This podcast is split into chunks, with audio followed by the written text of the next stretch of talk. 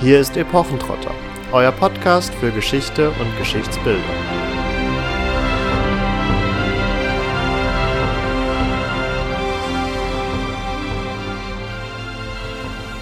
Hallo und herzlich willkommen zu einer neuen Folge Epochentrotter. In unserer heutigen Folge werden wir uns mal wieder einem spannenden Living History Projekt widmen und dazu haben wir Gesa aus Österreich eingeladen. Hallo Gesa.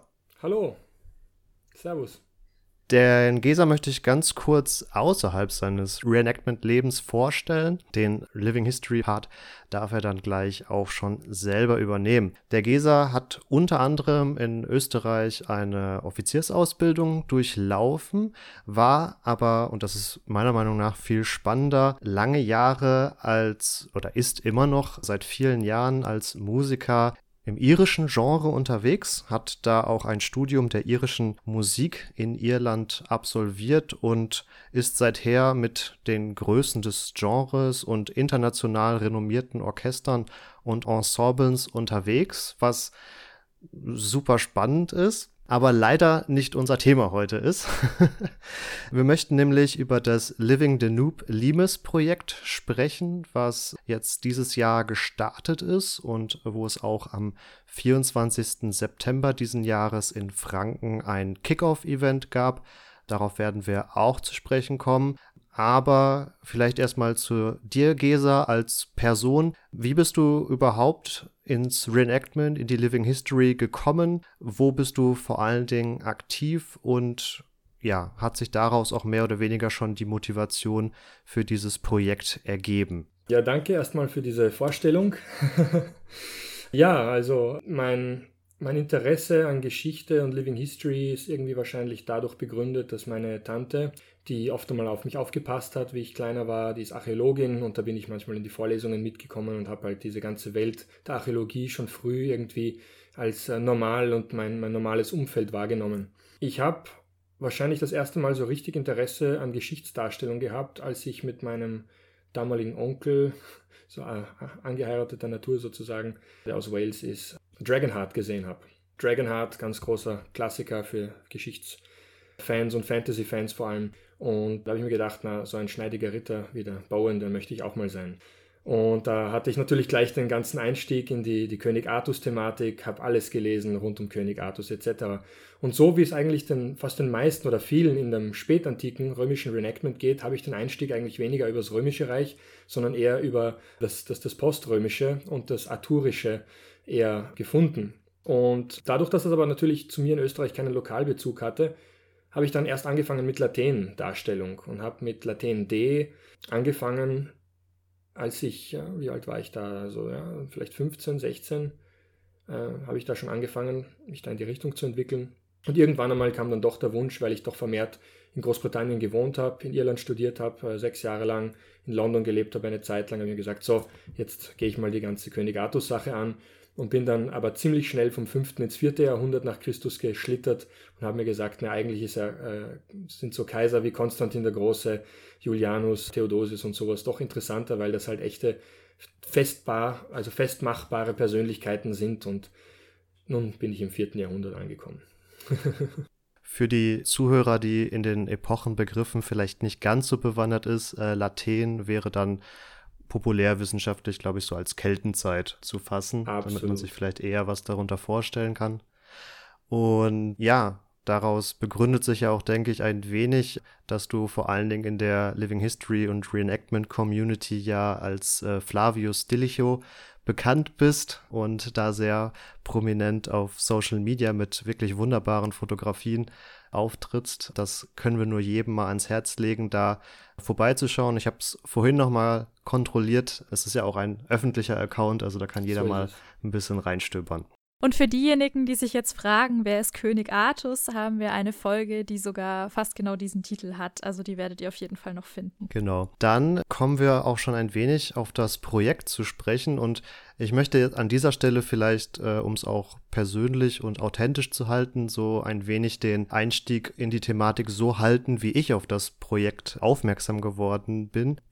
Da hat nämlich der GESA in verschiedenen Facebook-Gruppen, die sich natürlich auch mit der ganzen Thematik römisches Reenactment und Living History beschäftigen, eine Projektvorstellung gepostet und quasi Mitstreiter für dieses Projekt gesucht. Und zwar ging es darum, dass eine Schiffsbesatzung gesucht wird, die dann 2022 in der Ausstattung des vierten Jahrhunderts auf einem authentisch rekonstruierten Schiff die Donau herunterfahren sollte.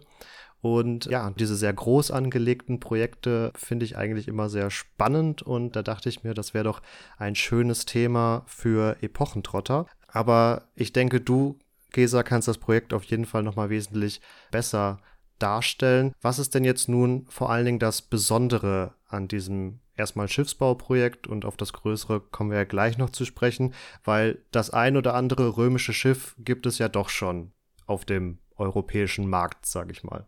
So ist es. Also es gibt sogar diesen präzisen Schiffstyp mittlerweile schon mindestens eins, zwei, drei, vier, vier bis fünf Mal gibt es den schon. Das heißt, das ist jetzt, wir sind jetzt entweder der fünfte oder vierte oder fünfte äh, Nachbau von diesem Schiff. Das Besondere an unserem Nachbau ist jedoch, dass er mit äh, historischen Werkzeugen gemacht wird. Ja. Soweit mir bekannt ist, sind die anderen Nachbauten alle mit Zuhilfenahme von modernen Werkzeugen gebaut worden, Power Tools oft einmal. Und bei uns sind alles, es sind sogar die Werkzeuge, die benutzt werden, um das Schiff zu machen, selbst authentisch und mit authentischen Werkzeugen gemacht worden. Also es geht wirklich bis ins letzte Detail. Es werden auch die sämtlichen Nägel für das Schiff eben mit diesen Werkzeugen handgeschmiedet. Das sind schon äh, einige tausend Stück. Das heißt, das ist sehr, sehr umfangreich. Alleine wegen der Benagelung ist dieses Schiff mit ungefähr 5,5 Tonnen anzusiedeln. Ähm, ja. das ist ganz schön ordentlich. Ja, das, das hat schon eine, eine Wucht. Ähm, jedenfalls. Äh, Schwimmt aber noch, ne? Ja, ja, das hoffen wir alle.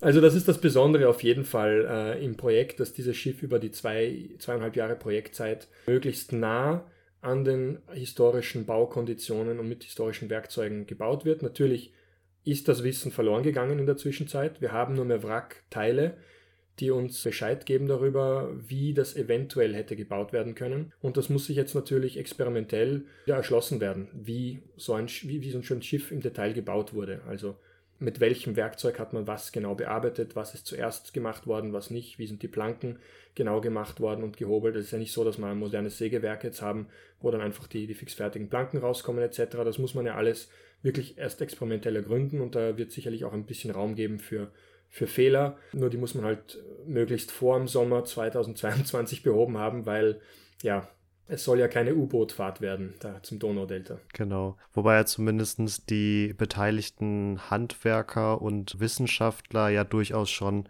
Schiffsbauerfahrungen und auch antike Schiffsbauerfahrungen vorweisen. Das auf jeden Fall. Nur wie gesagt, es sind diese Schiffe bis jetzt noch nicht mit historischen Werkzeugen gebaut worden. Und da, da rührt dann eher das, äh, das Experimentelle her. Also mit Power Tools ist das natürlich wesentlich leichter zu machen. Mhm. Muss man sich das jetzt eigentlich vorstellen wie beim Campus Galli zum Beispiel oder auch bei der französischen Burganlage in Guédelon? Oder unterscheidet sich das jetzt auch nochmal dadurch, dass auch eine Universität oder mehrere Universitäten involviert sind? Ähm, es wäre durchaus der ursprüngliche Plan gewesen. Also mein, meine Projektidee und Konzeption hat vorgesehen, dass an einem originalen Standort eine römische Werft nachgebaut wird. Das wäre auch schon einmal ein, ein, ein, eine Weltpremiere gewesen, eine römische Werft komplett nachzubauen.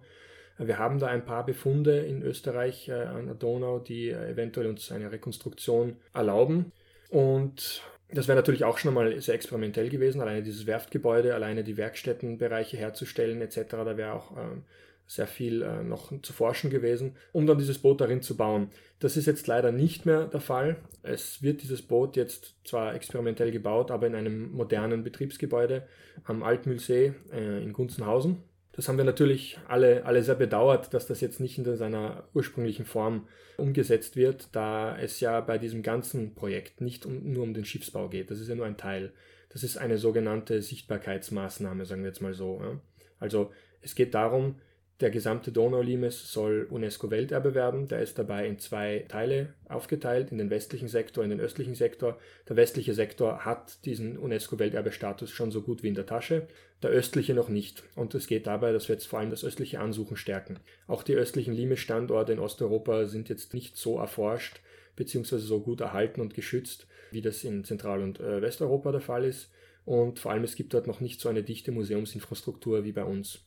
Und da auf gleich zu kommen und da die Impulse zu setzen, dass da wirklich der Limes als ein Ganzes sichtbar wird, weil das große Problem des Donau-Limes ist, der ist nicht sichtbar als Ganzes. Da gibt es einzelne Städten, aber der ist nicht als Ganzes wahrnehmbar. Und diese Wahrnehmung von einem gesamten Bauwerk sozusagen herzustellen, ist das Ziel des Projekts. Und das Boot als bewegliche Infrastruktur und als symbolisches Element von diesem ganzen Limes und der Wasserstraße ist ja da praktisch die populäre Maßnahme, da die Medien auf das Ganze auch noch aufmerksam zu machen. Genau, du hast jetzt schon super viel angeschnitten, auf das wir gleich auch noch ausführlicher zu sprechen kommen wollen.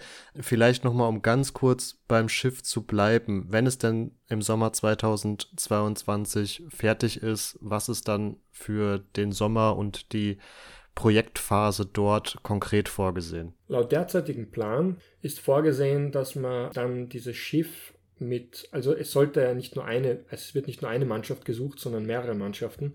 Und wir sind jetzt gerade dabei, mehrere ähm, in jedem Donauland eine spätantike Gruppe entweder weiter auszubauen oder eine völlig neue zu gründen. Und diese Mannschaften sollen sich dieses Boot dann sozusagen die ganze Donau entlang weiterreichen. Sprich, es ist dann immer, es werden auch internationale Reenactor dabei sein, weil wir sowieso die, die Mannschaftsstärke zusammenbekommen müssen. Das heißt, es werden Leute aus ganz Europa oder aus der ganzen Welt teilweise teilnehmen, aber die Hauptteile werden eben aus den verschiedenen Donauländern sein. Und dann wird dieses Schiff von Pilotstandort zu Pilotstandort praktisch fahren und soll dort innerhalb eines, eines Zeitraums zwischen drei und sechs Monaten bis ins Donaudelta gelangen. Das ist natürlich eine enorme logistische Aufgabe und diese Fahrt wird im Sommer begonnen und es soll auch einen Halt geben beim Spätantike Festival in Canuntum in Österreich, das immer rund um den 15. August stattfindet. Und es soll auch beim österreichischen Pilotstandort in Tulln im Sommer auf jeden Fall sein und dann eventuell noch Ende Sommer in die Slowakei weiterreisen und dann von dort natürlich nach Ungarn, nach Kroatien, nach Serbien, nach Bulgarien und nach Rumänien. Vielleicht für die Größenvorstellung ganz kurz, von wie vielen Leuten sprechen wir jetzt hier bei so einer Mannschaftsgröße? Circa 25 bis 30 Leute. Okay, also sucht ihr im guten dreistelligen Bereich eigentlich Living Historians und Reenactor, die da dann an den unterschiedlichen Standorten aufs Boot gehen? Ja, fast. Also es werden, es werden, es gibt sicherlich ein paar sehr hartgesottene in der Szene, die durchaus bei der gesamten Reise dabei sein wollen, beziehungsweise bei, bei mehreren Etappen. Das heißt, wir werden da sicherlich äh, wiederholt auf dann Veteranentreffen im unteren Donauabschnitt. Es ist auch eine gewisse Herausforderung, dass wir, wir haben jetzt zum Beispiel im Rahmen von diesem Parallelprojekt, das parallel zu Living Danube stattfindet, das äh, Ripensis Danubiensis Projekt. Das ist eben da, wo wir versuchen, diese Ripensis-Einheiten, also das sind römische Grenzsoldaten, die am Fluss stationiert sind, so wie am Rhein oder an der Donau und die teilweise eben auch Marineeinheiten dabei haben. Sprich, das sind Infanterieeinheiten, die etwas schlechter besoldet sind als die mobilen Feldeinheiten der spätrömischen Armee, die aber durchaus äh, dieselbe Kampfkraft haben und die auch marine Elemente dabei haben. Und diese marine Elemente möchten wir jetzt möglichst wissenschaftlich und wirklich genau mit möglichst wenig Kompromissen darstellen. Und da haben wir dieses Repenses Danubiensis Projekt ins Leben gerufen, um die Leute zu betreuen, um die Leute einerseits zu motivieren. Wir haben jetzt die erste spätantike Legion Kroatiens aufgestellt, die erste spätantike Legion äh, der Slowakei und werden eine neue Einheit auch in äh, Bulgarien, äh, nicht eine neue Einheit in Bulgarien, in Rumänien wahrscheinlich haben und wir versuchen auch äh, die erste spätantike Einheit in Serbien aufzustellen. Serbien, eins der großen Kernländer wenn wir jetzt von Archäologie sprechen. Was die Spätantike angeht, tatsächlich die meisten römischen Kaiser kommen aus dem Bereich Serbien und dem Illyricum. Das heißt, es wäre uns eine große, eine große Freude und Anliegen, wenn wir jetzt eine hochqualitative Living History Einheit für die Spätantike in Serbien auch aufstellen können. Da gibt es aber natürlich einiges an, an Hürden und Problemen. Und das muss man ganz klar auch ansprechen, dass einfach die Kaufkraft in Osteuropa wesentlich geringer ist als in Westeuropa und das ein großes Problem ist. Bevor wir auf den größeren Rahmen des äh, Großprojekts oder des, dieses wirklich europäischen Projekts zu sprechen kommen, du hattest schon einiges erwähnt zum Donaulimes und aus unserer Statistik kann ich jetzt berechnen, dass wir 6% Hörer aus Österreich haben. Dementsprechend sind die meisten unserer Hörer vermutlich eher mit dem obergermanisch-rätischen Limes äh, vertraut. Vielleicht, um das ein bisschen zu illustrieren, wo liegen jetzt die Unterschiede in diesen Limes- und Grenzanlagen? Also wie muss man sich den Donaulimes vorstellen? Der Donaulimes ist praktisch eine gesicherte Autobahn, so würde ich das jetzt mal sagen. Der Donaulimes ist äh, einer der längsten Flussabschnitte, Ripsa sozusagen, also die Grenzflussabschnitte im, im, im Reich, hat auch den Großteil der spätrömischen Flotte, also insgesamt, inklusive Hochseeflotte. Der Großteil der römischen militärischen Flotte ist an der Donau in der Spätantike, im 4. Jahrhundert und im 5. auch noch. Das stellt sich ungefähr so dar, es gibt größere Legionsfestungen und Städte in gewissen Abständen. In Österreich haben wir zum Beispiel ganz prominent natürlich Canuntum oder Lauriacum, Enns heutzutage. Und dann gibt es Zivilstädte im Hinterland, so wie eben äh, heute das heutige St. Pölten oder Wels, äh, damals Ovilaue oder Elium Gentium. Und dort ist eben ein Zivil- und Verwaltungsbereich untergebracht. An den Militärstädten sozusagen am Ufer sind dann militärische Einheiten natürlich. Es sind Teile von Legionen stationiert, also nicht die gesamte Legion als eins, sondern die sind auf mehrere Standorte aufgeteilt. Und dazwischen sind eben kleinere Kastelle, kleinere Reiterkastelle teilweise und auch sogenannte Burgi, also ein Burgus. Das ist ein massiver Turm, möchte man sagen, so eine Art Bergfried, der alleine steht in der, in der Landschaft und der auch Anlegemöglichkeiten hat von, von der Donau direkt, die auch bemannt sind. Und da, da spricht man jetzt vom, vom Konzept der Verteidigung in der Tiefe auch. Sprich, wir haben die, die, jetzt darf man sich das nicht als einen, einen eisernen Vorhang vorstellen. Die Donau ist damals ein Gebiet mit sehr viel Flussinseln, sehr viel Donauarmen. Das heißt, es ist ein sehr unübersichtliches Gebiet, wo eben oft einmal über die Inseln Einfälle passieren können. Und man versucht, diese Einfälle fast nicht direkt an der Donau zu stoppen, oft einmal, weil man es gar nicht kann, sondern dann teilweise eben mit Reitereinheiten und mit schnellen Einheiten im, im Hinterland dann äh, zu stellen und zu stoppen. Es gibt dann eine andere Phase auch noch, die vor allem unter dem römischen Kaiser Valentinian I. um 368 herum bis 375 äh, gestartet wurde, wo massiv die Verteidigungsanlagen an der Donau und auch am Rhein ausgebaut wurden. Unter anderem sind da diese Burgusbauten massiv ausgebaut worden und auch am Nordufer der Donau oder am Ostufer des Rheins. Das heißt, es geht das Römische Reich da wirklich ganz präsent auch auf, aufs andere Ufer und sagt, die ganze Donau gehört uns. Und hier fährt nur, wer wirklich kontrolliert ist. Und hier machen, setzen wir ein Ende der Piraterie, die durchaus sehr ausgeprägt war zur damaligen Zeit. Also diese Insel, Inselhopping, die da diverse Piraten gemacht haben, das dürfte doch sehr ausgeufert sein in manchen Gegenden. Und da hat man mit solchen Schiffen, wie wir es jetzt bauen, versucht, dem Einhalt zu gebieten. So darf man sich das vorstellen. also quasi ein Grenzpatrouillenschiff eigentlich. Absolut, ja. Von der Idee, oder? Genau. Okay, aber man hat ja wahrscheinlich trotzdem auch über die Donau hinweg Handel getrieben, also mit dem anderen Ufer, oder war die Donau eher als ja, Verbindung innerhalb des Römischen Reiches dann benutzt worden? Ähm, sowohl als auch, würde ich sagen. Also auf jeden Fall ein, ein, großer Teil des Warenverkehrs innerhalb des Reiches ist natürlich auch über die Donau stattgefunden. Große Militärtransporte, äh, wenn man an den Kaiser Julian denkt, zum Beispiel auch in der Mitte des 4. Jahrhunderts, der auch einen großen Teil seiner, seiner, seiner Armee über die Donauflotte verschiffen hat lassen. Wir haben aber natürlich den Handel mit dem Norden auch. Also das darf man sich wirklich nicht als eisernen Vorhang vorstellen, sondern das ist eine kontrollierte Begegnungs- und Handelszone, würde ich jetzt mal sagen diese Kontraburgi, wie man sie nennt, sprich diese Festungsanlagen auf der anderen Flussseite, also außerhalb des eigentlichen Reichsgebiets, sind ja sozusagen auch Auflaufstationen und jetzt nicht unbedingt richtige Bollwerke, die einem äh, einer Belagerung oder sowas standhalten können sollen, sondern das sind mehr wie ja fast schon sehr sehr stark ausgebaute Zollstationen könnte man vielleicht sagen in manchen Fällen in anderen Fällen natürlich auch Festungsanlagen für, fürs Unterbringen oder für Station machen von, von reisenden Schiffen, Waren etc. Also einfach sehr viel, vielseitig. Ja, das wäre jetzt die Charakteristik oder wären verschiedene Charakteristika von dem Donaulimes als solchen. Ähm, wir hatten jetzt gerade aber auch den in Rätschen angesprochen. Vielleicht kannst du dazu noch kurz sagen, ob es mehr oder weniger das gleiche Prinzip ist, nur halt an Land oder ob es da große Unterschiede gab. Ja, natürlich, dadurch, dass dort die, die Flüsse weniger, die Flusslandschaft weniger ausgeprägt ist etc., hat man dort natürlich auf, auf andere Methoden auch noch zurückgreifen müssen. Ich muss zugeben, also dass der rätische Limes jetzt nie bei mir so groß im Fokus war. Ich war immer ein Pannonier, immer einer, der sich um die Donau kümmert. Ich weiß, dass in der Forschung der rätische Limes sehr, sehr erforscht ist und sehr, sehr viele Bücher darüber äh, irgendwie schon geschrieben wurden etc. Und dass man oft in der ganzen Limes-Forschung über den Donau-Limes, vor allem in Deutschland, nicht sehr viel hört. Und daher war ich irgendwie immer so auf den Donau-Limes dann doch fokussiert. Am Rhein auf jeden Fall kann man sagen, ist es doch sehr ähnlich. Also die Strukturen, die am Rhein vor allem von Valentinian dem Ersten geschaffen wurden, sind praktisch ja dasselbe Prinzip wie an der Donau. Wir haben ja zum Beispiel Breisach, sehr bekannt, wo Neuf-Brisach auf der französischen Seite eigentlich die, die Heimat äh, der Truppen war, aber dann Breisach auf dem Vulkan äh, eben dann äh, auf der östlichen Seite des Rheins sehr wohl äh, eine Festung auch war, etc. etc. Und dasselbe Prinzip, da Valentinian vor allem eben in dieser Rheingegend rund um Trier aktiv war, ist aber in, in, in den Donaugegenden auch angewandt worden. Und dieser rätische Limes dann dazwischen, ähm, der war natürlich immer Problemzone. Ja, also es gab zur damaligen Zeit im 4. Jahrhundert sehr viele Auseinandersetzungen mit den Alemannen. Unter Constantius II., äh, unter Julian, sehr berühmt auch mit der Schlacht äh, von Straßburg. Und natürlich hat sich das unter Valentinien fortgesetzt mit dem Krieg gegen den Alemannenfürsten Macrianus. Und den hat man versucht in dieser Gegend zu fassen zu bekommen.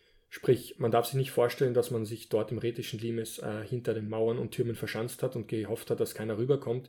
Nein, die römische Armee war sehr wohl auch damals in Germanien, tief in Germanien im Einsatz. Das war das äh, populäre Klischee, dass nach Teutoburg keine Römer mehr nach Germanien rein sind. Das stimmt ja überhaupt nicht. Sondern die Römer haben tief in Germanien, also bis an die Nordsee, Ostsee teilweise operiert, auch noch na, weit nach Teutoburg und auch noch im 4. Jahrhundert hat es Strafexpeditionen gegeben und, und römische Präsenz eben äh, tief in den Raum hinein. Ja, relativ bekannt. Jetzt konkret fürs dritte Jahrhundert ist da ja auch noch die Schlacht am Harzhorn, die zumindest in der deutschen Öffentlichkeit ja in den letzten Jahren auch einiges an Aufmerksamkeit erfahren hat. Und ich bin jetzt fürs vierte Jahrhundert und für den Donaulimes nicht ganz so versiert, aber zumindest fürs dritte Jahrhundert und dann den rätischen Limes funktioniert es auch ähnlich. Also man darf sich das ja auch nicht als eisernen Vorhang vorstellen, sondern es war eher so eine Kontrollgrenze, wo dann auch nicht, wie jetzt wie du gerade beschrieben hast, wie am äh, Donaulimes alle an der Grenze direkt abgefangen wurden, sondern auch dann eher versucht wurde, mit Reitertruppen und Numeruseinheiten etc. die Leute im Hinterland zu stellen. Also da recht ähnlich, auch wenn man da eben aufgrund des fehlenden Flusses einen Palisaden oder später auch in Teilen einen Steinwall ziehen musste. Dann würden wir noch weiter aufs Projekt zu sprechen kommen. Äh, in unserem Vorgespräch waren wir ja schon auf das ein oder andere gekommen, dass es ein von der EU unter anderem finanziertes Projekt ist, was ich persönlich ganz spannend fand, dass sich da auch so gesehen wirklich die große Politik einmischt, aber ich will dir gar nicht zu viel vorwegnehmen. Vielleicht kannst du jetzt, wenn wir, nachdem wir jetzt über das Boot ein wenig gesprochen haben, nochmal ein wenig mehr den äh, größeren Rahmen des Living Danube Limes Projekts abstecken. Gerne. Ja, also es ist ein Interreg-Projekt. Das heißt, äh, Interreg-Projekte haben mehrere Schwerpunkte, die haben eine ganze Strategie, die sie verfolgen. Interreg-Projekte können im wissenschaftlichen Bereich sein, im Umweltbereich, im kulturellen Bereich, im Landschaftsbereich etc. Das können alle möglichen Sachen sein. Ähm, da gibt es verschiedene Prioritäts-Areas sozusagen. Ähm, unser Projekt ist auf jeden Fall ein teilweise ein Forschungsprojekt, aber vor allem ein Infrastrukturentwicklungsprojekt. Und es geht da, wie gesagt, darum, ich sage das jetzt mal ganz äh, salopp und, und, und populär, es geht vor allem der EU auch darum, dass man die, also eine von den vier Makroregionen der EU ist eben dieser Donauraum, da leben 115 Millionen Menschen. Da gehören Teile Deutschlands dazu, eben Österreich, die ganzen Donauländer, aber auch Tschechien, Norditalien und, und Teile des Balkans äh, und äh, Teile der Ukraine auch. Also es ist nicht nur rund um die Donau direkt, sondern dieser Donauraum ist eine von vier Makroregionen eben. Und diese Makroregion hat durch die Donau ein, ein sehr verbindendes Element. Die Donau und die Zubringerflüsse oder die, die Contribu Con Contributors, sagt man auf Englisch. Ja. also die, die Zulieferer. Und man möchte dort, weil eben hier sehr, sehr präsent im europäischen Raum natürlich noch das Erbe des Kalten Krieges zu spüren ist, sehr präsent noch ist eben diese, diese Kaufkraftspanne, möchte ich jetzt sagen. Sprich, im Osten kann man sich einfach weniger leisten als hier. Im Osten ist die Infrastruktur einfach weniger ausgebaut als hier. Es ist weniger Tourismus dort und man tut sich einfach schwerer. Und es ist natürlich auch die Erwartungshaltung der Menschen in Osteuropa derart, die sagen sich, okay, jetzt ist der Kalte Krieg schon 30 Jahre vorbei. Jetzt sind wir schon äh, 30 Jahre nach dem Fall der, der, des Eisernen Vorhangs und wir hätten uns eigentlich erwartet, dass wir jetzt schon sehr, sehr viel bessere Lebensumstände haben und dass wir schon sehr viel besser verdienen und dass wir schon irgendwie aufgeholt haben auf Westeuropa. Und das ist halt teilweise immer noch nicht der Fall und wir haben immer noch Probleme mit Korruption etc. in diesen ganzen Gebieten. Und man möchte jetzt natürlich schauen mit diversen Projekten, einerseits eine kulturelle Anbindung irgendwie möglich zu machen, der Bezug zum gemeinsamen römischen Erbe ist da natürlich äh, naheliegend. Eine, ein Ausbau von, von Angeboten, um Tourismus eben auch in die Regionen zu bringen. Und da ist natürlich der Ausbau von Limes-Infrastruktur, um eben anhand eines gemeinsamen kulturellen Erbes einen Tourismus zu kreieren, auch sehr attraktiv für die EU. Also man muss das alles sehr strategisch sehen natürlich. Ja. Ich habe das von Anfang an berücksichtigt und mir gedacht, ja, das römische Erbe ist ein Tool, das man strategisch eben bei der EU-Osterweiterung äh, natürlich berücksichtigen sollte. Also es wäre sehr intelligent, wenn man das macht. Und das hat die EU auch als solches erkannt in, in meiner Idee. Und man kann in Osteuropa wesentlich leichter als in Westeuropa mit solchen Maßnahmen wie Living History etc. wirklich große Begeisterung hervorrufen, also im Mainstream auch. Das ist einfach in Westeuropa, vor allem im deutschsprachigen Raum, haben wir mit Living History etc. mit der öffentlichen Wahrnehmung oft zu kämpfen und es äh, lassen sich Medien kaum eine Chance entgehen, irgendwie das lächerlich zu machen. Ja. Äh, in Osteuropa ist das nicht Gerne so. mit Verweis auf Mittelaltermärkte. Natürlich, ja. Äh, in Osteuropa ist das natürlich nicht so, sondern da wird das ganz anders handgehabt und da ist sehr viel Prestige mit Living History verbunden. Das kommt natürlich mit anderen Problemen wieder, aber ja, wir versuchen da jetzt eben durch eine Kooperation zwischen Universitäten, privaten Initiativen und privaten Firmen und Tourismusfirmen einen Standard reinzubringen, zumindest für spätantike Reenactment, und irgendwo eine, eine größere europäische Szene zu bauen und dadurch auch einen gewissen Limes-Tourismus äh, attraktiv zu machen. Und das funktioniert quasi auch jetzt darüber, zum UNESCO-Welterbe dazuzugehören. Absolut, ja. Also, Danke fürs Stichwort. Da bekommt man mehr als einfach nur Geld, oder? Ja, nee, also es ist, diese Interreg-Projekte sind natürlich sehr also strategisch ausgerichtet und diese, dieses UNESCO-Welterbe ist natürlich eins der großen Strategieziele auch, dass man das bekommt. Aber um so einen UNESCO-Welterbe-Status zu bekommen, das ist gar nicht so leicht. Das ist extrem aufwendig. Es gibt ein, ähm, dann extrem viele Auflagen, die man in weiterer Folge befolgen muss. Es gibt ganz, ganz viele Mechanismen sozusagen, die man in, in, in Kraft äh, oder die man überhaupt erst einmal etablieren muss. Sprich, wenn in einer Gegend, wo UNESCO-Welterbe ist, ein Hochwasser kommt, dann muss man schon diese Rettungsmechanismen für das Welterbe in, in, in also schon etabliert haben. Man darf nicht, man kriegt diesen Status Welterbe nicht, wenn man nicht schon geschaut hat, dass das dann beim nächsten Hochwasser nicht alles hin wird. Ja? Also so kann man sich das teilweise vorstellen. Es muss da einiges gemacht werden, um diesen Status zu haben. Und der ist natürlich verbunden mit ja, verschiedenen Vorteilen und Perks. Ich musste nur gerade dran denken mit Venedig. Ist das nicht auch UNESCO-Welterbe, Weltkulturerbe? Und da gibt es ja die große Problematik, dass da ja was installiert wurde, was aber immer noch nicht richtig funktioniert. Und vielleicht habe ich aber jetzt auch gerade eine falsche Assoziation an der Stelle. ja, natürlich. Also es gibt immer wieder so Probleme. Das, es ist eben sehr ein aufwendiges, sehr bürokratisches Konvolut, diese ganzen Welterbe-Sachen. Wir haben ja auch zum Beispiel, wir hätten schon längst im Westsektor des Donau-Limes diesen Welterbestatus haben sollen, seit letztem Jahr. Aber dadurch, dass das einer der wichtigen, eine der wichtigen Städten in Budapest drinnen liegt, Aquincum, und die dort aber nicht berücksichtigt haben, dass sie ja dann eigentlich nicht mehr sehr viel verändern dürfen, aber die natürlich dort U-Bahn bauen müssen und äh, Straßenbahnen und das sich natürlich ein urbanes Umfeld sehr, sehr stark verändert, haben sie den Antrag wieder zurückziehen müssen. Und das ist dann eben daran gescheitert, dass Aquincum gemeint hat, oh, ups, da haben wir, wir müssen den ein bisschen umschreiben noch unseren Antrag, weil sonst können, dürfen wir die Straßenbahn nicht mehr okay, renovieren krass. oder irgend so. Oh je. Also gut, da hängt ziemlich ja. viel dran. Ich habe es äh, gerade mal kurz nachgeschaut. Also Venedig ist Weltkulturerbe. Ähm, ja, sind am Absaufen. Wusste ich's doch. Ja, und, äh, Mo und Moses hieß das, äh, das ja, Projekt, genau, was du genau. meintest. Also diese, diese ähm, hochfahrbaren Ja, genau. ähm, Metall äh, Schleusentore. Schranken sozusagen, Schleusentore, genau.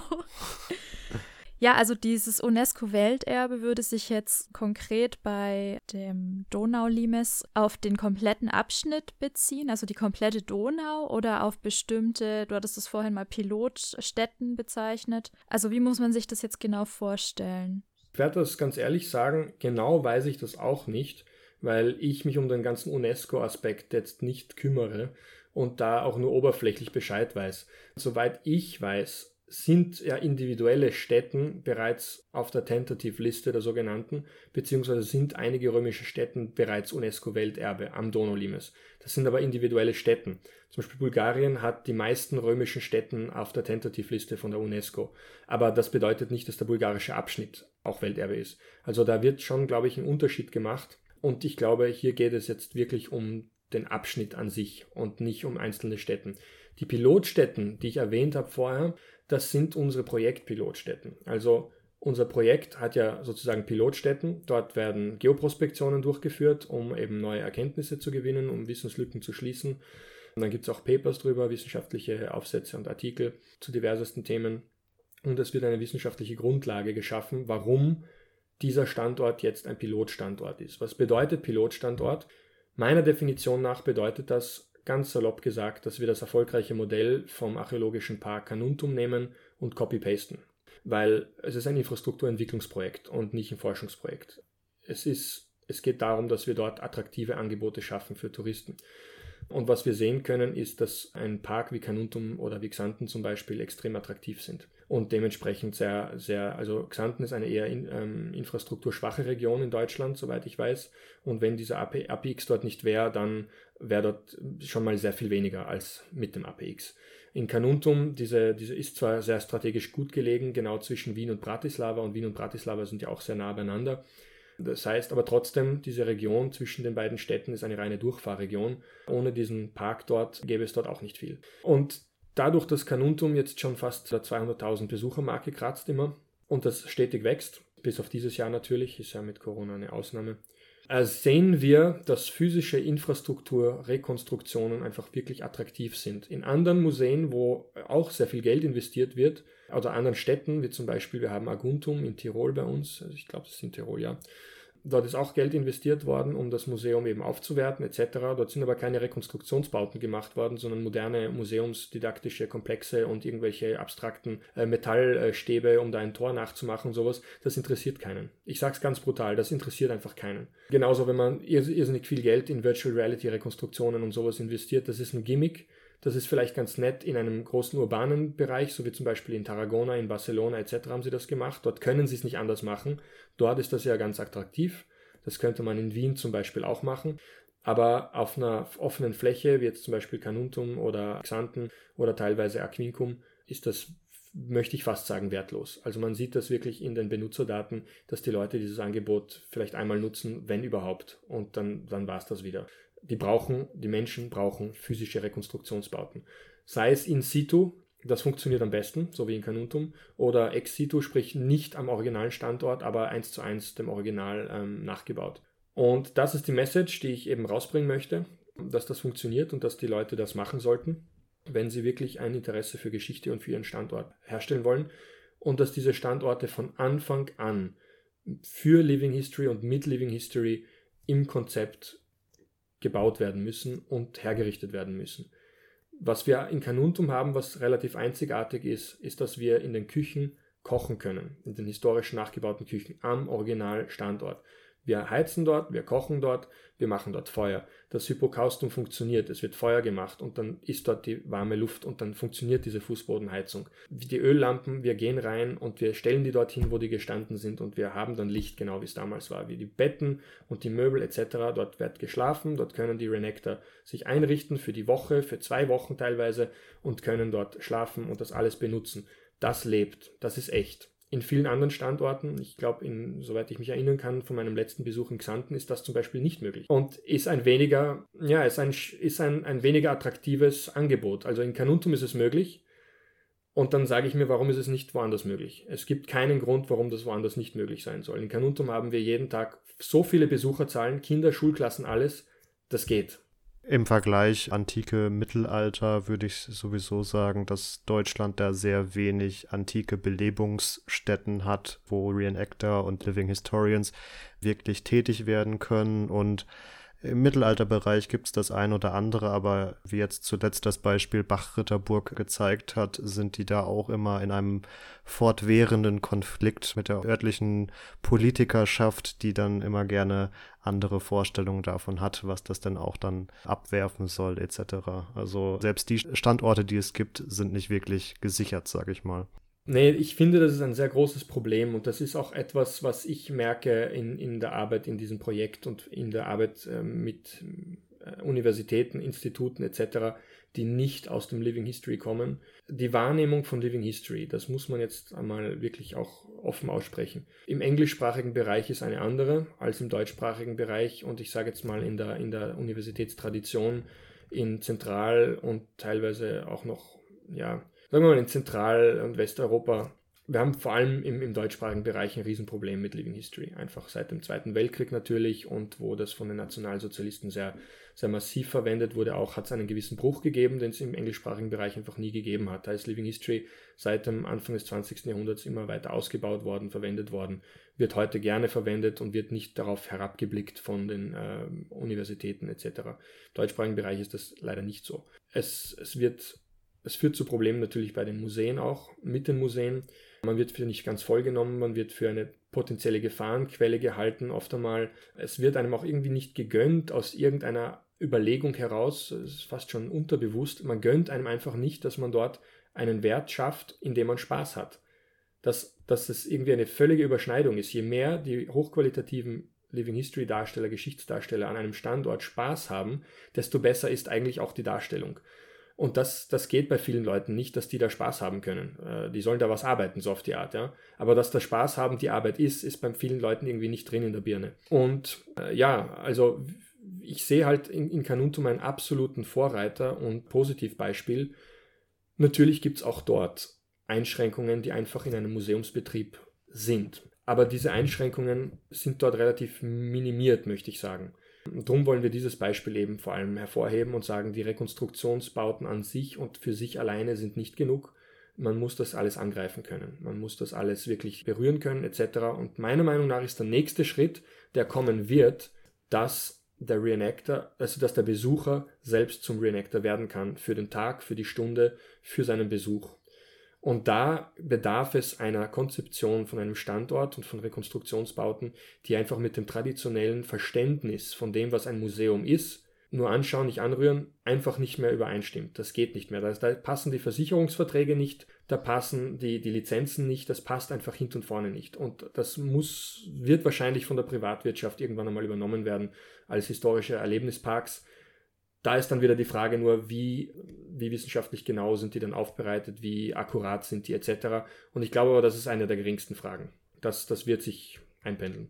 Ich würde mir da so wünschen, dass einfach beides zusammengeht oder von mir aus alles drei. Also man könnte das so genial verbinden, indem man einfach eine Rekonstruktion hat, am besten dort, wo es halt auch hingehört und das dann anbindet an einen musealen Komplex, wo dann auch alles eben ja mit wissenschaftlichen Standards von mir aus zugeht, wo es entsprechend auch dann Wissenschaftler gibt, die sich mit dem auseinandersetzen, wo ja gezeigt wird, was sind tatsächlich die Funde im anderen Bereich, wie hat es damals in echt funktioniert und dann eben am besten noch selber anfassen und mitmachen. Also das fände ich einen ganz, ganz großen Gewinn und einen ganz großen Schritt von diesem Elfenbeinturm, von diesem ja entrückten, unzugänglichen teilweise hin in ja, in die greifbare Welt einfach auch. Und ich denke, dass man da viel mehr Leute abholen könnte und, und viel, viel mehr Verständnis auch schaffen könnte. Warum sind diese Dinge so wichtig zu erhalten? Warum ist das auch für zukünftige Generationen noch relevant? Also oft ist ja auch die Frage, wofür brauche ich eigentlich das Wissen um die Vergangenheit? Wieso muss ich diese Kulturschätze bewahren? Und da würde das, glaube ich, echt ganz, ganz viel positiv an Effekt erzielen und eben halt einfach die Bereitschaft auch der ja der ganz normalen Menschen, die damit normalerweise nichts zu tun haben, wecken und ja, das fände ich persönlich einfach ein ganz tolles Ziel. Kann ich nichts weiter dazu hinzufügen. Das ist genau die, die Synthese von dem Ganzen. Und ich glaube, dass diese Entwicklung kommen wird und kommen wird müssen, weil es tatsächlich, in, so wie sich die Gesellschaft im Moment entwickelt, und ich möchte das jetzt gar nicht einmal so, so, so simplifizieren, das ist eine komplexe Entwicklung, aber es gibt eine gewisse Wissenschaftsfeindlichkeit, einfach aus einer gewissen Abgehängtheit heraus. Wenn man abgehängt wird, wenn man einfach nicht mehr mitkommt, dann ärgert man sich drüber und dann äh,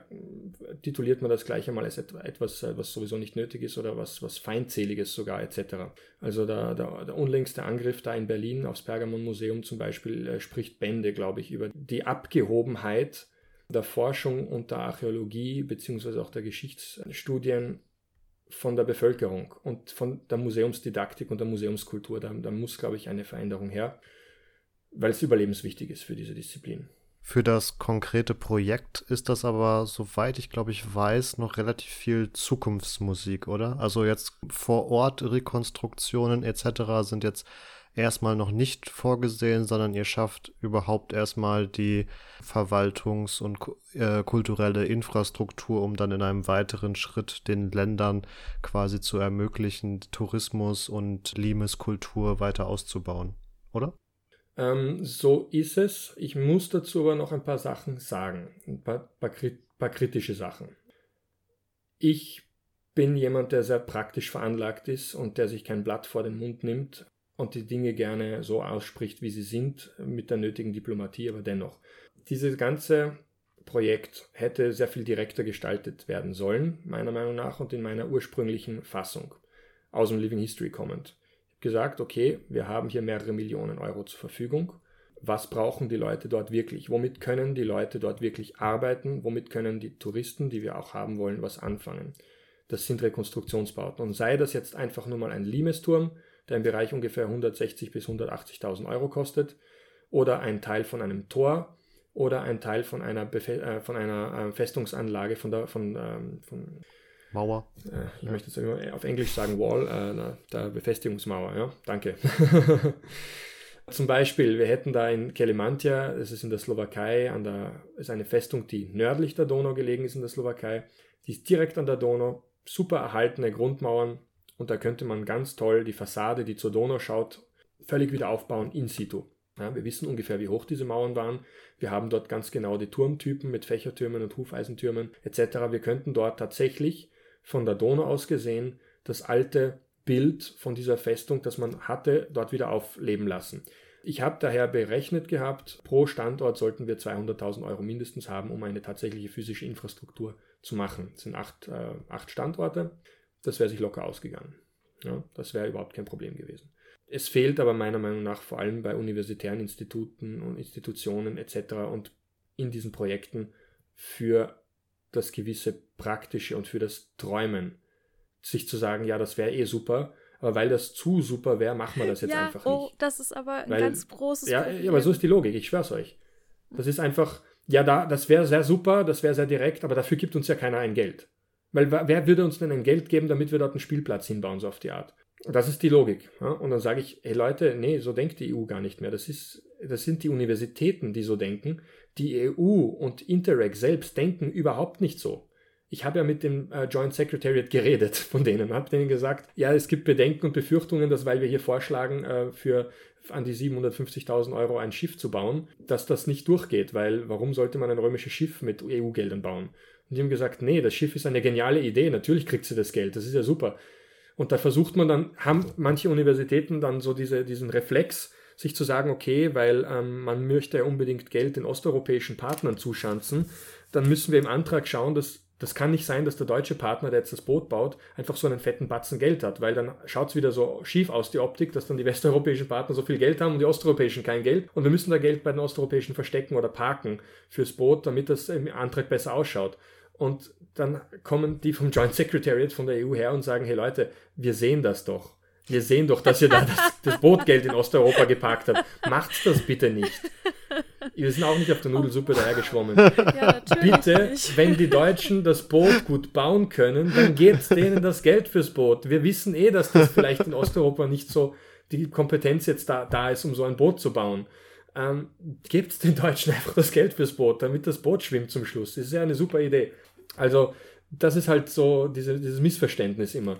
Und wenn man hergeht und sagt, Leute, die Virtual Reality, das ist ja ganz nett, das wird aber auch sehr, sehr teuer, machen wir lieber eher weniger Virtual Reality oder schauen wir, dass das irgendwer anderer macht, schauen wir, dass wir da jetzt direkt Geld einfach in dort einen Turm, da vielleicht ein Tempel, eine Tempel, äh, Tempelchenanlage oder sowas, dort vielleicht eine frühchristliche Kirche oder sowas, beim anderen äh, ein Teil der, der, der Befestigungsmauer äh, und so weiter und so fort. Oder vielleicht ein Burgus, das wäre total spektakulär. Und mit 200.000 Euro kann man so ein Kerngebäude von Burgus schon machen. Vor allem in Osteuropa geht das. Da ist ja äh, mehr zu machen mit dem Geld. Aber egal, das ist dann einfach nicht äh, angekommen und man hatte zu sehr Angst, dass das äh, nicht, an, nicht durchgeht. Ne? Dass man da irgendwie Strategiepapiere machen muss. Und jetzt werden da einige Strategiepapiere gemacht, die natürlich ihren Wert haben, das möchte ich gar nicht bestreiten. Vor allem im Kulturgüterschutz ist das sehr, sehr wertvoll auch für die Leute und Tourismusstrategien ist immer gut. Aber ich kenne unsere unsere Freunde in Osteuropa. Ich kenne die Mentalität sehr gut, bin sehr viel dort unterwegs. Diese Strategiepapiere, die werden sie sich anschauen, wahrscheinlich, und sagen, ja, nice to have, in die Schublade und jetzt schauen wir, wie wir irgendwie hier überleben, weil unlängst Achio Serbia hat gepostet, super riesen äh, toller Fund gemacht, äh, wollen dort hingehen und die Baufirma hat sie einfach rausgeworfen, gewaltvoll. Ja? Also da sind einfach die Archäologen in Serbien rausgeworfen worden, obwohl die eine super, aus dem 5. Jahrhundert, glaube ich, war das eine frühchristliche Kirche dort gefunden haben, die extrem bedeutend wäre vom Fund her. Aber die haben gesagt, nee, haben die rausgehauen, haben das abgerissen. Also die haben ganz andere Probleme dort einfach. Und das sind die Strategiepapierchen, mit denen äh, gehen die wahrscheinlich dort eher auf die Toilette und sonst nichts. Sage ich jetzt mal ganz frech, ja. Vielleicht wird es irgendeiner da draußen sein, der sagt, hey, der redet ja irgendwas, aber ich habe das im Gefühl und die hätten mehr anfangen können, wenn wir ihnen dort einfach mit gescheiten Bauplänen ein paar Infrastrukturdinger hingebaut hätten einfach. Mhm zum Schiff noch eine Frage. Also du hast ja jetzt angesprochen, dass das ähm, in Deutschland eben gebaut wird, aber das fährt ja dann planmäßig verschiedene Stationen ab. Und wie ist da der weitergehende Plan? Wird das dann irgendwo im östlichen Teil der Donau fest etabliert werden, begehbar sein? Wird das ähm, Rundfahrten vielleicht sogar anbieten für Besucher? Also gibt es da irgendwie noch eine Idee, was man mit diesem Schiff dann macht? Im Anschluss. Absolut. Und zwar, das ist jetzt eine sehr schöne Überleitung von dem, was ich gerade gesagt habe, dass, die, dass man mit Rekonstruktionen eben äh, die Leute bekommt. Und wir haben gesagt, okay, wenn wir jetzt eben das Geld nicht haben dürfen können oder uns, uns zugestehen selbst, dass wir eben dort physische Rekonstruktionsbauten direkt machen, dann machen wir halt eine physische Rekonstruktionsbau, einen und der ist dann mobil und der fährt dann halt die ganzen Stationen ab. Und dann wird der einfach deklariert als so, jetzt habt ihr für ein Jahr pro Pilotstandort dieses Schiff zur Verfügung. Sprich, 2022 fährt das Schiff los, 2023 soll es in Österreich sein für ein Jahr, dann 2024 ist es in der Slowakei für ein Jahr, 2025 in Ungarn etc. etc. bis es dann 2030 durch ist mit den ganzen Ländern.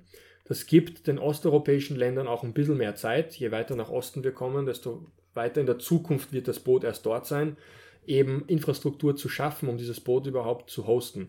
Weil man muss das Boot vor Vandalismus schützen, man muss es äh, vor, vor, vor Wetter jetzt nicht unbedingt so sehr schützen an der Donau, aber vor allem vor Vandalismus und man muss es irgendwo haben, wo es begehbar ist, besuchbar ist und wo man auch mit äh, kleinen äh, Fahrten das Publikum begeistern kann dafür und es eben angreifbar ist. Dementsprechend sollten eigentlich auch die Pilotstandorte ausgesucht sein. Wir sind gerade dabei, diese Pilotstandorte auszuwählen. Da gibt es einen Kriterienkatalog dafür, der eben teilweise Rücksicht nimmt auf, was wertvoll ist für Geoprospektion, was eben passt von der touristischen Infrastrukturanbindung her und was einfach vom Narrativ her auch passt. Es ist ganz wichtig, hier eine Geschichte erzählen zu können. Und zwar nicht nur Geschichte von den einzelnen Standorten, sondern die Geschichte von dem Boot mit den Standorten und auch die Geschichte vom ganzen Limes.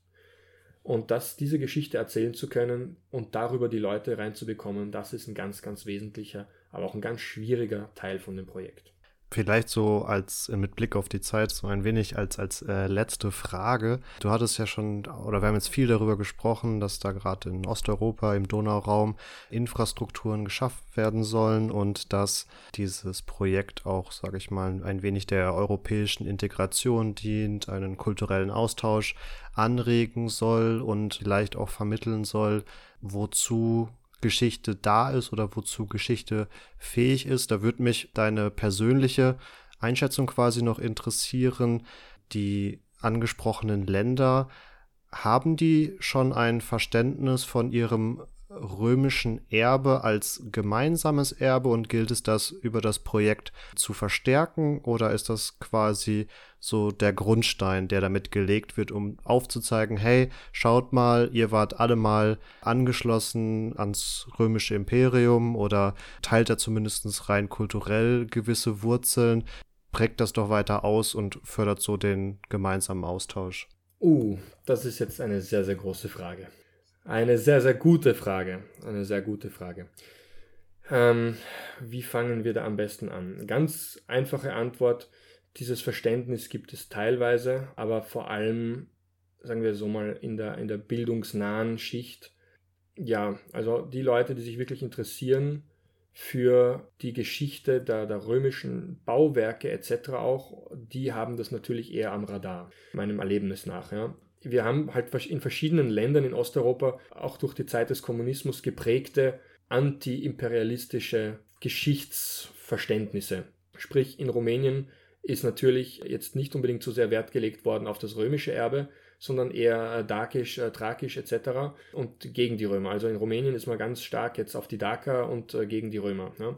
In, in Bulgarien waren das dann die Thraker und auch gegen die Römer sozusagen. In Ungarn natürlich die Steppenvölker, die Reitvölker, das ist ja auch heute noch ganz, ganz präsent mit den ganzen Kurultai-Sachen und den ganzen ja, Horse Archery da wird ja auch ein, ein recht unwissenschaftliches Narrativ leider oft einmal gepflegt, von wegen, dass alle Steppenkulturen und Völker eh die gleichen sind und dass alles austauschbar ist und überhaupt dasselbe.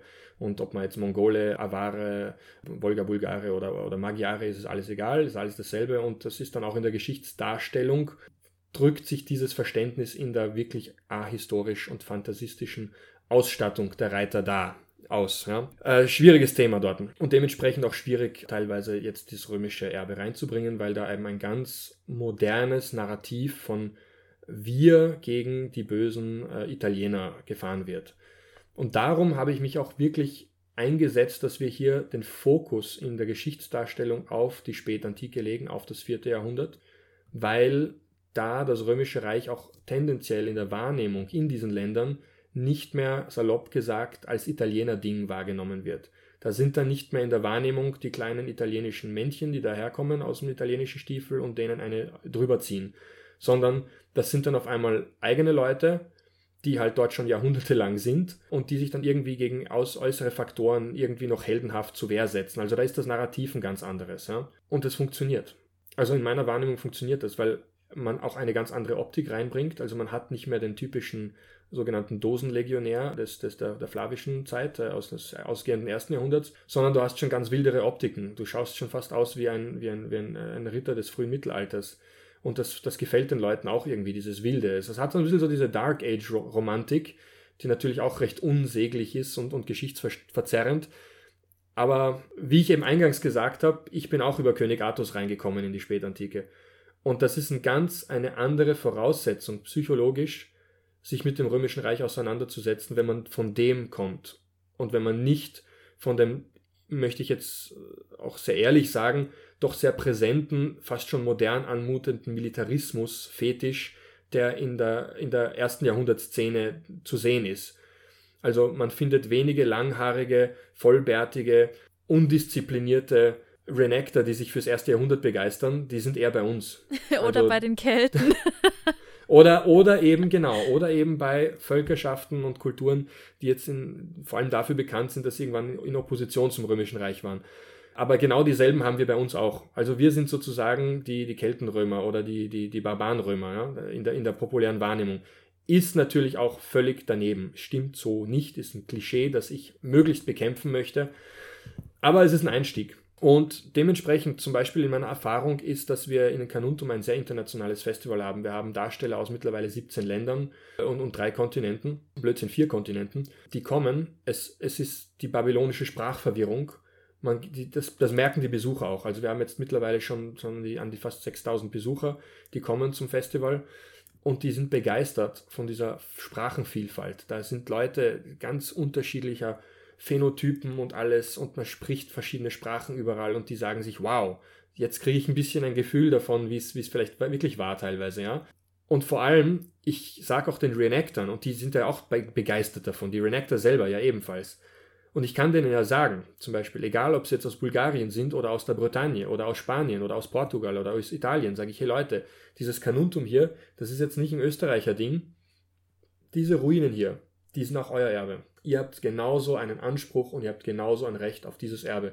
Und auch unsere, unsere Freunde, die jetzt mittlerweile Gott sei Dank auch schon zu uns stoßen, aus dem, aus dem, aus dem nordafrikanischen Bereich, aus dem Maghreb zum Beispiel, die, die lieben das. Also wenn wir denen sagen können, hey, du bist jetzt hier nicht ein Kulturfremder, sondern du, das sind deine Ruinen. Das ist genauso dein Erbe wie unten äh, in Tripolis oder sonst wo. Und dasselbe gilt für mich. Ich kann auch genau zu dir kommen. Ich kann genauso in Karthago sein und sagen, das ist auch mein Erbe hier. Und wenn die Leute das verstehen, dann blitzen so richtig die Augen auf. Dann, dann, dann ist da so richtig auf einmal eine Motivation und man sagt sich, wir haben einen gemeinsamen Nenner. Ja, wir haben unsere, unsere lokalen Identitäten, wir haben unsere lokalen Kulturen, aber wir haben eine, eine, eine Langwelle sozusagen, die wir drüber modulieren können. Wir haben einfach dieses Erbe römisches Reich, dieses römische Identitäts- Konvolut, diese, die ganze Symbolsprache, dieses Adler, Säulen, der klassische Baustil, dieses, dieses ganze, diese ganze Staatsmachtsprache, die ja wir immer noch haben heutzutage, ja, die, die können wir immer noch benutzen. Und das ist ja das Ding. Also es gibt ja ganz viel vom Römischen Reich, was ja noch lebt. Es sind jetzt nicht zuletzt die Kirchen, äh, sondern ähm, eben diese ganze Staatssprache. Ja? Also das ist ja alles noch da. Und wenn man auf das Bezug nimmt, hat das einen enormen integrativen Effekt, habe ich gemerkt. Und der die Leute mit Stolz erfüllt. Und natürlich muss man das immer auch irgendwo kritisch hinterfragen, weil das Römische Reich ist vergangen, es kommt nicht wieder und man hat schneller mal diesen Romantismus dann drin, ja, machen wir doch das Römische Reich wieder. Ja? Da ertappe ich mich natürlich selber auch manchmal dabei, weil man dann einfach wirklich enthusiastisch ist und sagt, na, das hatten wir doch mal, das hat doch machen wir das doch noch irgendwie nochmal, verwandeln wir da doch jetzt die EU irgendwie in so ein neues römisches Reich etc. Da ist man schnell in diesem Enthusiasmus und in dieser, in dieser, auf dieser Schiene irgendwie drin. Ist natürlich auch wieder falsch und irgendwo problematisch, aber man muss eben differenzieren können zwischen einer Motivation, einer, einer, einer Symbolsprache sozusagen und dann tatsächlichen politischen Handlungen oder, oder den, den Gegebenheiten, den realistischen heutzutage. Und ich denke mir, das ist aber etwas, was die EU jetzt zum Beispiel auch lernen könnte oder sollte. Eben diese Symbolsprache, diese Sprache der Macht, wie ich es immer nenne. Ja. Wenn man will, dass Europa zusammenwächst, wenn man will, dass auch der nordafrikanische Raum mit Europa zusammenwächst, weil ich als Militär, als Offizier und als jemand, der sich sehr für Geopolitik interessiert, kann ich sagen, die Grenze Europas ist eigentlich meiner Meinung nach mehr die Sahara und weniger das Mittelmeer. Und diesen Kulturraum, dass man den schaut, wieder zusammenzubringen, geht aber nur, wenn man eine ähnliche Sprache der Macht wie Rom spricht. Man muss was haben davon, wenn man ein großes Imperium oder ein imperiumartiges politisches Gebilde baut, müssen die teilhabenden Entitäten was davon haben. Und man muss eine, eine, eine stolzmachende, übergreifende Identität irgendwo schaffen können. Und das natürlich auch mit Symbologie, das natürlich mit Narrativen etc. etc. Und das ist etwas, was die EU langsam anfängt zu verstehen, was ich so merke, aber viel zu zaghaft und viel zu sehr bedacht auf eine, eine Apologetik, eine europäische, die natürlich äh, irgendwo gut gemeint ist, aber wo immer mehr Leute natürlich erkennen, dass das nicht mehr zeitgemäß ist, dass das jetzt eine Phase war und aus der wir langsam wieder raus müssen und einfach äh, realisieren müssen, dass wir der Veganer unter den Fleischessern sind in der Welt und da kann man durchaus ein bisschen was vom Römischen Reich irgendwo lernen, sage ich mal. Also der Schluss wäre quasi, wir sind alle Römer, wir sind alle eins und haben eine gemeinsame Vergangenheit. Das finde ich äh, eine sehr, sehr schöne, verdammt, jetzt fehlt mir das Wort. Ich würde sagen, wir können alle Römer sein. Und wir können alle eine römische Vergangenheit haben, wenn wir wollen. Es geht da sehr ums Wollen. und nicht darum, dass wir es unbedingt haben oder unbedingt brauchen. Aber wenn wir wollen, können wir das benutzen. Und wir können das benutzen und stolz drauf sein und uns damit kritisch auseinandersetzen. Das geht beides.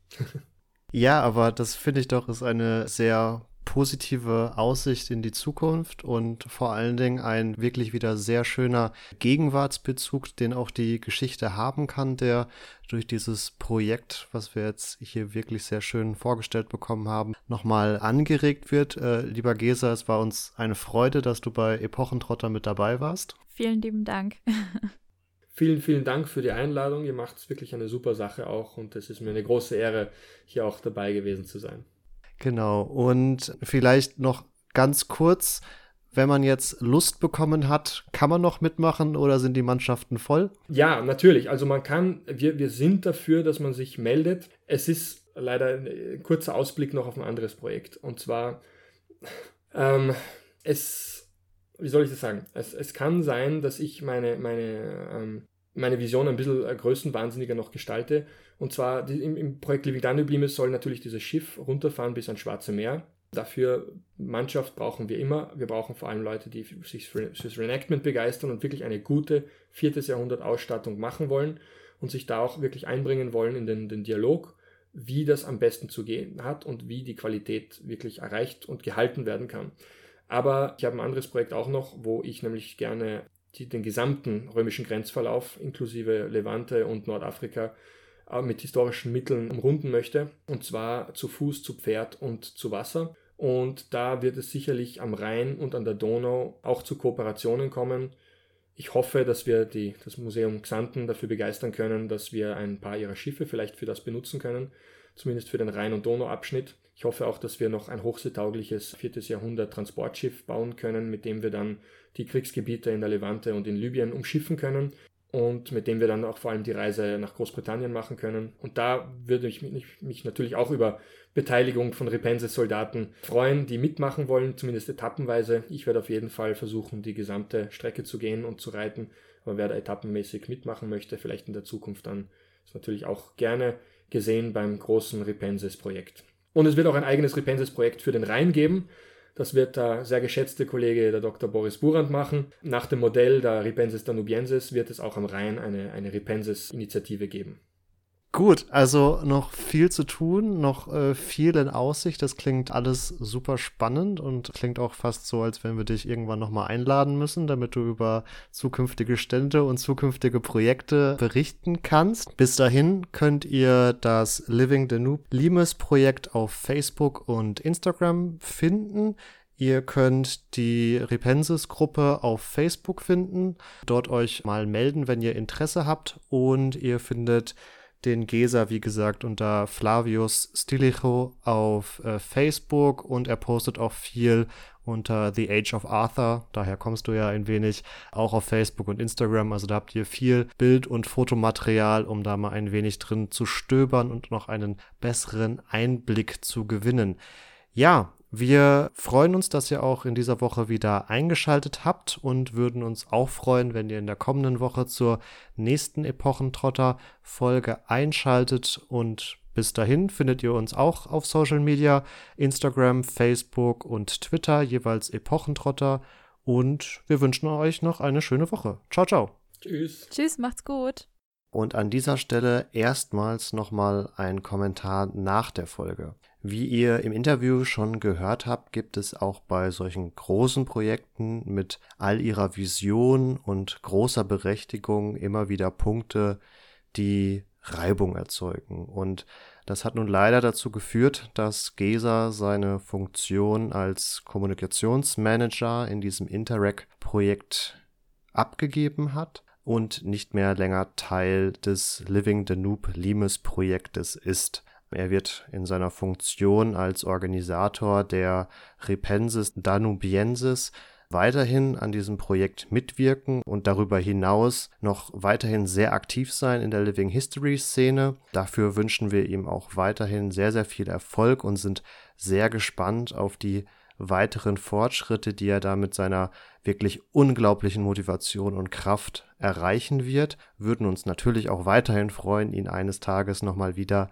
im Epochentrotter Podcast begrüßen zu dürfen. Das wollten wir euch an dieser Stelle trotzdem kurz mitgeteilt haben, dass man da getrennte Wege geht, damit ihr euch nicht wundert, falls ihr nach dem Living Danube Limes Projekt googelt und Gesa eben nicht mehr dort geführt wird. Das Projekt findet natürlich trotzdem weiterhin statt und Gesa selbst hat auch dazu aufgerufen, dass man das Projekt weiter verfolgen und unterstützen soll, weil es natürlich weiterhin auch einen Meilenstein in diesem Bereich setzen wird.